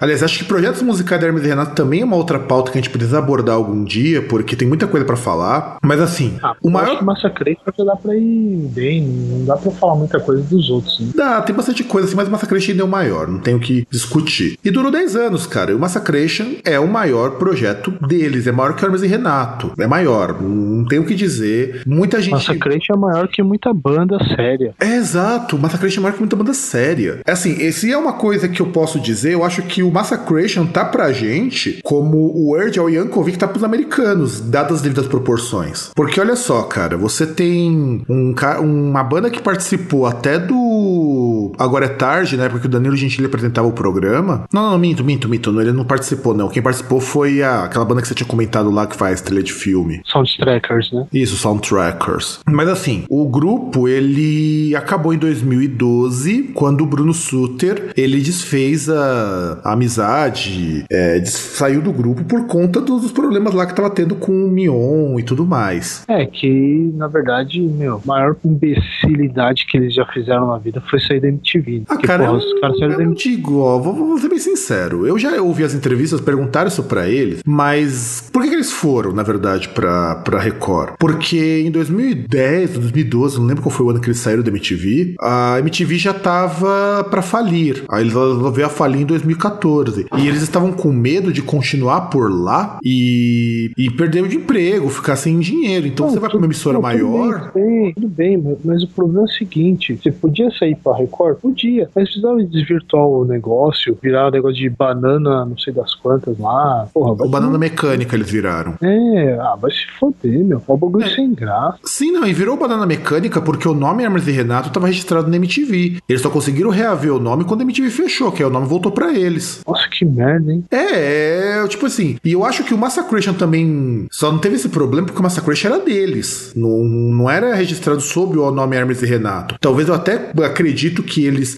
fizeram mais com o Massacration, exploraram mais o Massacration por causa disso. Mas eu não, não sei qual foi a treta aí do Bruno Sutter com o resto. Eu não Então, nunca ficou claro. Pelas entrevistas, parece que o Bruno Sutter tava de saco cheio do Mion e da direção que o Hermes e Renato tava tomando. Por isso que ele resolveu cair fora. É, tanto que, se eu não me engano, ele voltou pra MTV, né? E fez o, O Rocarola. o programa lá dele, né? É. Sim, sim, ele, ele voltou. Ele tinha voltado. Porque ele já tava de saco cheio. E também o Massacration reduziu muito no programa do Marcos Mion. Tanto que eu lembro da última vez coisa que eu vi, e foi vergonhoso, cara. Foi uma vergonha ali, é muito grande. Ver ele entrevistando o Eric Adams e o Joey DeMaio do Manowar, cara. Foi ridículo. Assim, tava muito sem graça. E dá pra ver que ele tava tornando os- a entrevista ruim porque os convidados estavam se sentindo desconfortáveis. Ah, mas é, é que aquele negócio, né? Você pega o bagulho que era o, mote do programa, aí você coloca ele num outro programa como um acessório, tá ligado? A- até a qualidade mesmo vai decair, não tem como. Os Pois caras é, vão ficar é. meio de saco cheio, falar tipo, ah, porra, vou se foder, tá ligado? Sou. Pior, falar, pô, sou coadjuvante do Mion, velho. Exato. Marcos Mion. Exato, exatamente. E cara, a gente falou demais, né? Caralho, esse programa já, já bateu mais de uma hora, vai ficar longo pra cacete. Mas é porque esse assunto rende, gente. Não deu pra falar de tudo, tem muita coisa pra falar de humor. Tem, tem só de banda brasileira, cara. A gente nem citou o DR, que também é uma banda que só não foi tão grande quanto o Massacration, porque eles resolveram acabar a banda antes do Massacration estourar. É, a gente não falou também de outra lendária aí do Spinal Tap. Spinal Tap, verdade. Mas é o Spinal Tap banda de filme também, né, cara? A gente pode falar algum dia de bandas que não existem. Ah, mas isso é de menos. A gente pode falar de banda de zoeira. A gente não falou do Tenacious D também. Tenacious D, é porque o Tenacious D tá guardado pra uma outra pauta. Fica isso daí é uma outra pauta que a gente vai trabalhar mais pra frente. Mas tem razão, tem o Tenacious D. A gente não falou também. ah, tem muita coisa, cara. Assim, porque o tema é muito extenso. A gente ficaria aqui umas três horas só pra poder falar de banda. A gente não falou do, dos grupos de internet como o John LaJoy, que, LaRoy, aliás, John LaRoy, que faz paródia de vários clássicos. A gente não falou de muita gente. Tem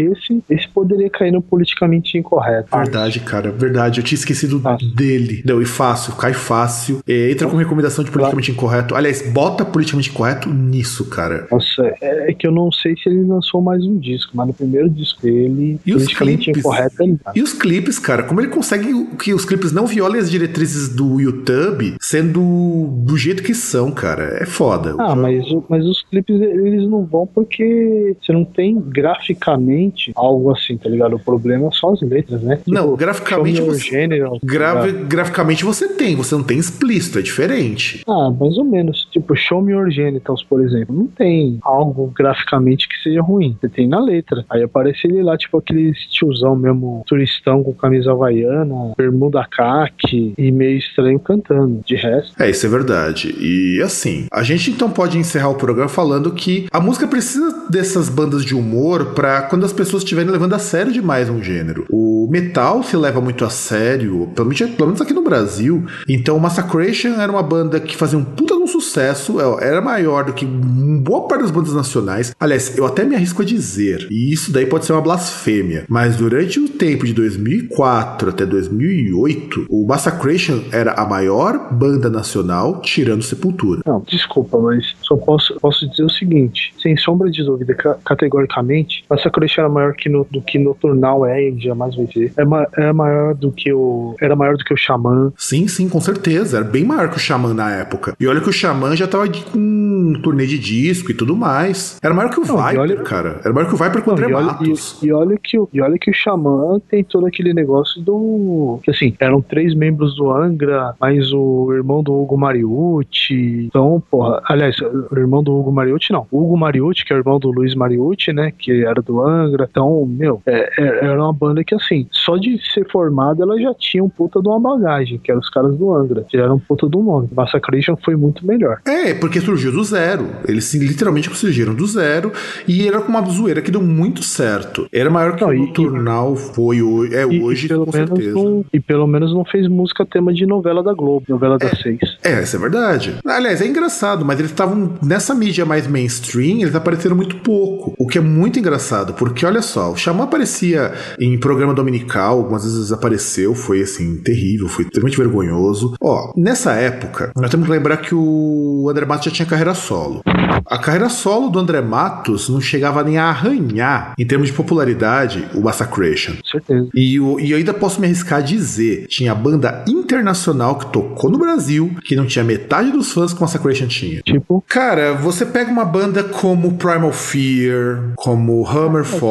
Aquele negócio, você pegar tipo, bandas médias aí da Europa, praticamente todas aí não, não vão ter o mesmo número de fãs do Massacration. Tinha na época. Hoje não. Hoje a gente pode dizer que a coisa já tá um Ah, não. pouco diferente, mas eu falo na época. Sim, sim. Ah, então, mas porra, entre outras coisas, você pega o Massacration ele fez turnê no Brasil, cara. O Massacration tocou em Londrina. Pois é, o, o Massacration ele chegou, inclusive, a ser a atração principal em muito show. Sim, eu, eu, eu ouso dizer que o Massacration tinha mais fãs do que o Velhas Virgens, por exemplo. Pois é, cara. É, é, é, é assim. E isso daí eles conseguiram. Eu vou dizer sim que é por mérito deles, porque o projeto, a ideia era legal. Talvez hoje não teria ficado, porque eu lembro que o, já o segundo disco, como a gente já comentou, tava muito ruim. Eu, particularmente, não gostei muito. Ah, não achei ruim, mas. Eu não, tava- eu achei, ruim, eu achei ruim, eu achei zoado. É assim, não é ruim em termos de produção, ele é muito bem produzido. Mas eu acho que as piadas não são tão engraçadas. É, tipo, você tem um ou outro lampejo assim, mas na média não era lá muito bom. Mas falar que é ruim também, eu já não acho que era ruim. É, não, na média não é. Acho, acho, acho que ele é pouco, pouco inspirado. Você pega, você pega o primeiro Gates of Metal Fresh Chick of Death, o disco inteiro você dá risada, cara. O disco inteiro, assim, e você mal teve clipe bom. Aí o segundo, que você tem clipes mais bem produzidos, até clipes com ideias muito legais, você pega mesmo a The Bull, cara. A música The Bull não é grande coisa. Ah, sei lá, é engraçadinho. É, é que ela não. Você não dá risada. É, não é que nem. Eu acho que eles chegaram num ponto. É diferente de você escutar o Nanowar, que tem a mesma proposta. O Nanowar é engraçado se você escutar, independente do disco, cara. E você pode. Você, só que você depende muito de entender o que é metal. Se você não conhecer, por exemplo, Dream Theater, você não vai dar risada de uma música que ele jogou do com Metrópolis. Se você nunca tiver escutado Number of the Beast na tua vida, você nunca vai dar risada do Manowar. The Number of the Beat. Ah, Se mas você The Number of the Beat tem como você dar risada, porque se você entender um pouquinho de inglês, você vê que o cara tá ligando pro telesexo, tá ligado? Mas não faz sentido pra quem não é, para quem é de fora. Você pega the, the Power of the Power of the Power of the Power of the Power of the Power of the Great Sword. Se você não conhecer Power Metal, você não dá risada. E o Massacre tinha esse mérito. É por isso que esse programa não dá pra falar mais, porque senão a gente vai é, fazer um programa maior ainda, já tá muito grande. E César, faça as suas considerações, por favor. Não, eu tenho uma pergunta, que aí na verdade eu já ter feito antes. O programa anterior não teve comentário? Ah, é? Puta que pariu. Bem lembrado, cara. Assim, é engraçado que nós no Groundcast não somos acostumados com comentários. Eu já ia encerrar o programa sem falar dos comentários. E assim, a gente, Aí, não, tem, caralho. a gente não tem ordem pra falar de comentário, gente. É, é por, vou, vou- vamos, vamos virar o bloco só pra poder fazer esse comentário, César? Beleza. Eu acho que pra entrar no clima dos comentários, vamos virar o bloquinho então. Então, produção, vira o bloco. I'm so gothic. It's just not fair. Make your move. If you do. coming back. For the deep, for the light, for the mountain, for the motherfucking emerald. Sure.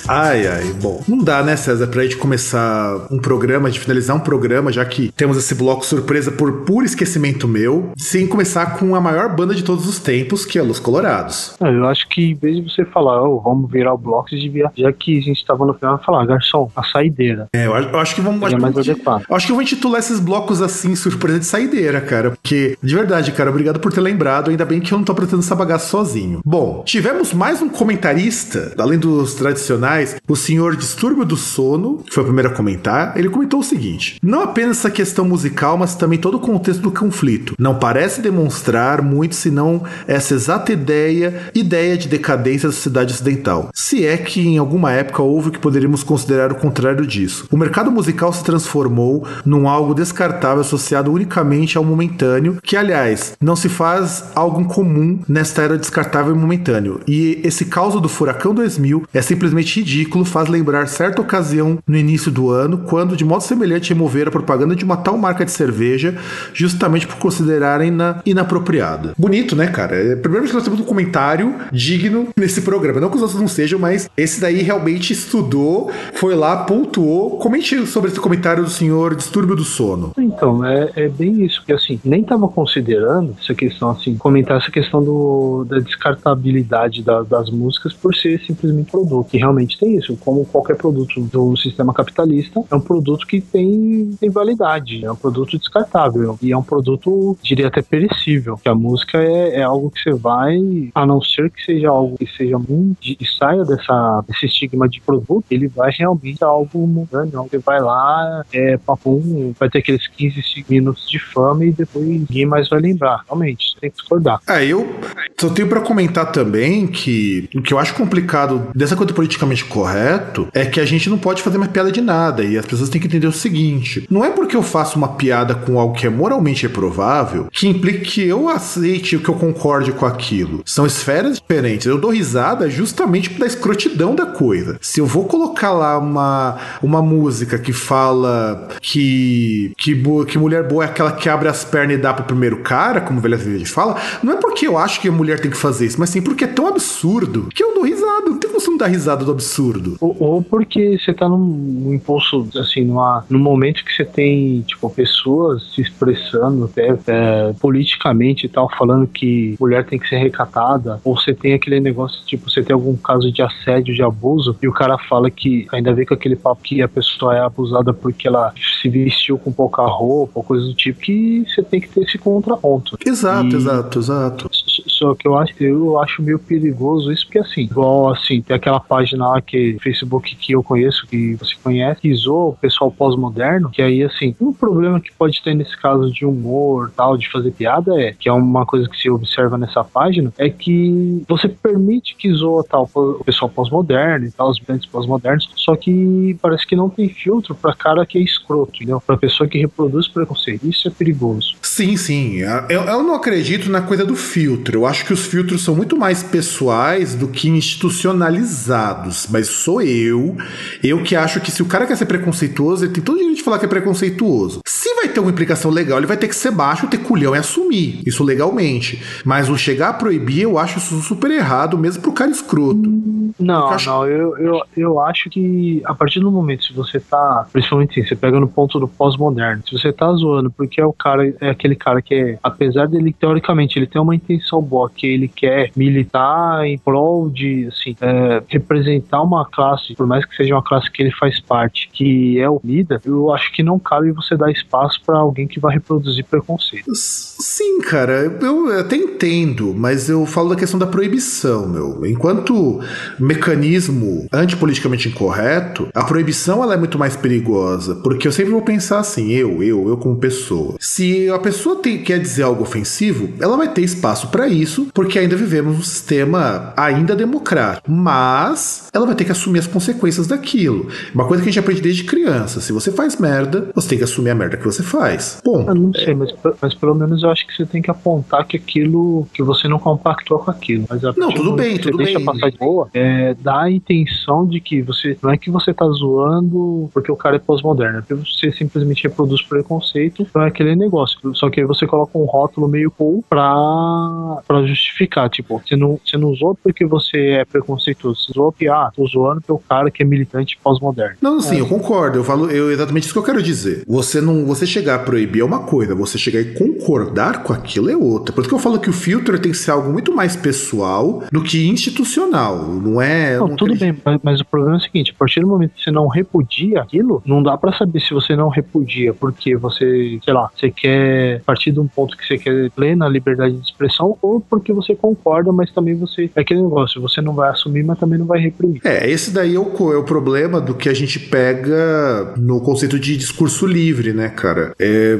eu, inclusive, eu planejo algum dia falar um pouquinho mais sobre isso, porque é uma questão muito delicada. Por isso que eu falo, eu prefiro sempre o filtro individual. Tipo, eu me posicionar frente a alguma coisa, e se alguém concordar ou não concordar, aí a gente ah, muda o tom da próxima. Se alguém concordar, a gente agradece. Quem não concordar, aprende os argumentos. Porque se não concordar e vier espumando, vai tomar umas porradas. É isso. Eu, eu, eu que tô falando que essa é minha postura, e eu não acredito nessa coisa que, que é justamente o problema desse pós-moderno, que é querer institucionalizar uma prática que, é, ao mesmo tempo, vai podar até eles de falarem qualquer coisa. Bom, e aí, continuando, Assim. tivemos o Robert Moog. Eu tive que cortar, porque senão vai ficar mais longo. Essa discussão vai virar o programa. O Robert Então, eu ia Moog- perguntar se ia perguntar se tinha mais comentário. o Robert Moog diz assim: pior do que a bunda molice que o indie rock se tornou foi quando começaram a usar o rótulo de indie pop pra toda bandinha que chora o leite com pera derramado. Esses filhotes de Bell and Sebastian já deram no saco. Não, não, não. Eu, eu tenho uma coisa a discordar do Robert Moog, se ele quiser comentar aí depois até pra responder. Como assim o indie virou? O indie sempre foi uma bosta. Porque o indie ele sempre surgia com aquela. Pelo menos assim, o indie a gente pegar aquilo que é, conceituou-se como indie é, década de 2000. Ah, tá, tudo bem. aquela- Porque não pego o indie nos 90, porque o indie nos anos 90 era bom, cara. É, é, porque,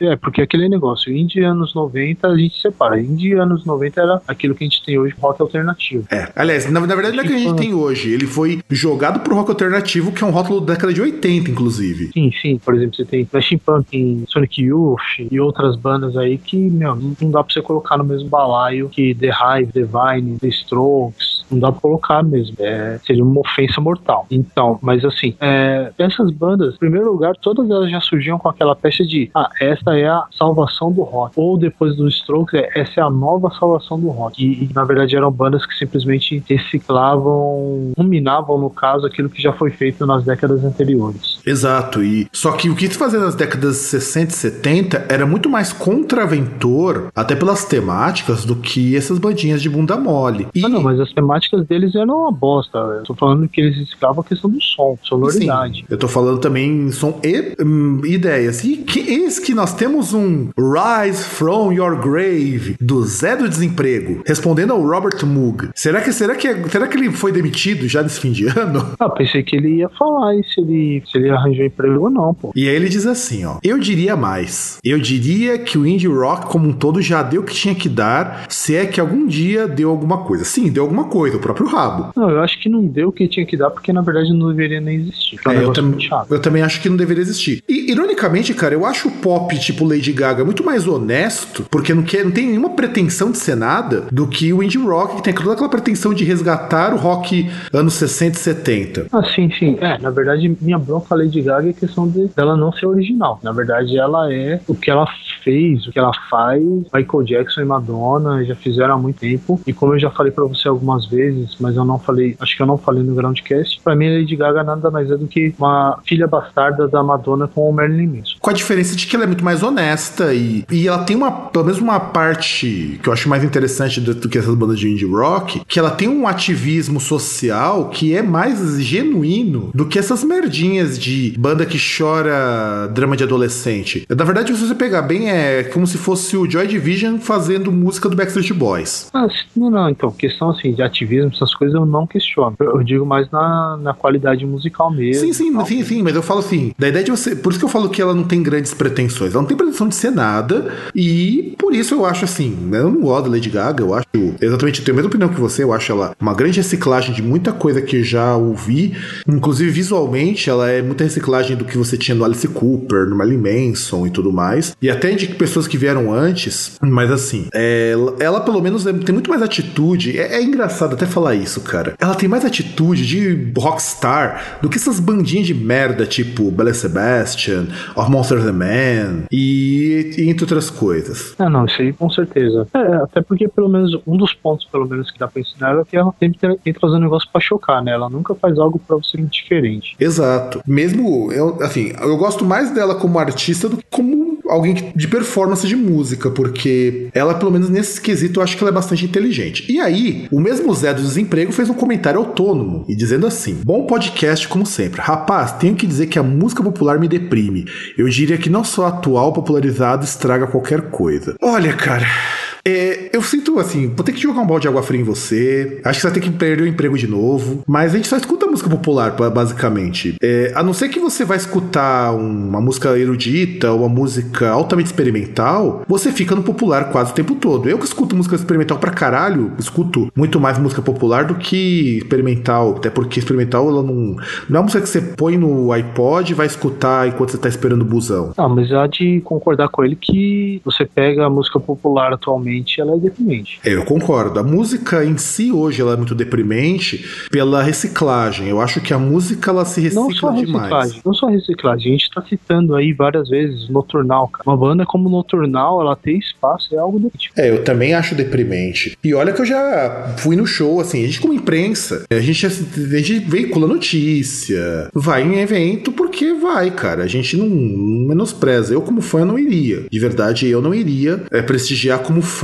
porque eu não acho que vale a pena. Mas, não precisa chegar só no Noturnal. Noturnal é porque o que a gente tá. A gente viu que o Noturnal é o nosso Megadeth hoje. Não, é, é- é- se tornou meu álbum preferido. Eu, é, é a banda que eu vou falar. Eu não vou. Eu, eu, pra, pra ter uma ideia, você percebe que eu já sinto muito mais o Noturnal do que aquela banda que você é super fã. É sim, isso é verdade. né? Então, porque, meu, é, é é foda que é uma banda que dá vontade de pegar em casa, montar, eu comprar equipamento pra poder fazer gravar pra fazer alguma coisa só pra falar que eu fiz uma coisa melhor. Mas eu só não faço isso porque eu não tenho coragem de. Eu não tenho a, a falta de vergonha na cara de chegar e mandar pra alguém algo que eu toquei que é o equivalente ao se eu estivesse dando um barro.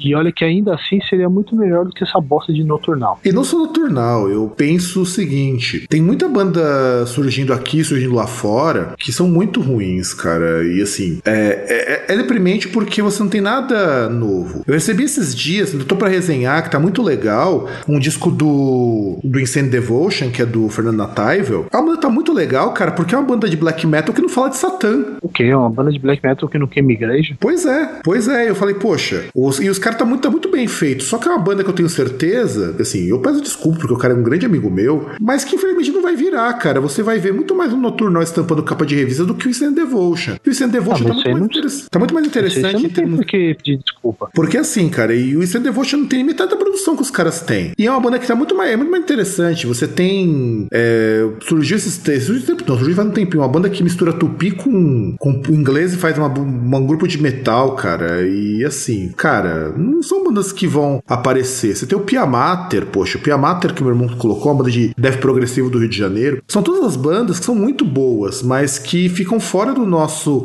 do nosso meio da mídia especializada. Então, a gente tem que pensar que antes, antes fosse só música popularizada. Eu acho que o grande problema tá que tudo hoje se enxerga por essa lógica da música popularizada. E acho que vamos encerrar por aqui, que esses comentários já estão ficando longos, já estamos quase duas horas de programa. Ah, e... mas é, só fica uma coisa aí. Às vezes desemprego. Fala aí pra gente, você conseguiu sair dessa vida de desempregado? Ou foi só porque, tipo, você falou, ah, preciso de uma folga nos comentários e passou uma semana sem comentar? É, ou você tem que deixar de comentar pra, pra procurar trabalho, né? É, perguntar, né? É, perguntar não ofende, perguntar ainda não ofende. Então, é isso, gente. Obrigado por ter aguentado a gente falando, que tem muita coisa pra falar. E vamos ficando por aqui. Um grande abraço a todos e nos ouvimos na semana que vem. When she returns to our home. I really love my little honey. I'll never let you bring her down. She's earning all the family money, despite I'm looking like a clown. My sweet Mila has got for me tequila. My sweet Mila has got for me tequila. My sweet Mila has got for me tequila. My sweet Mila has got for me tequila.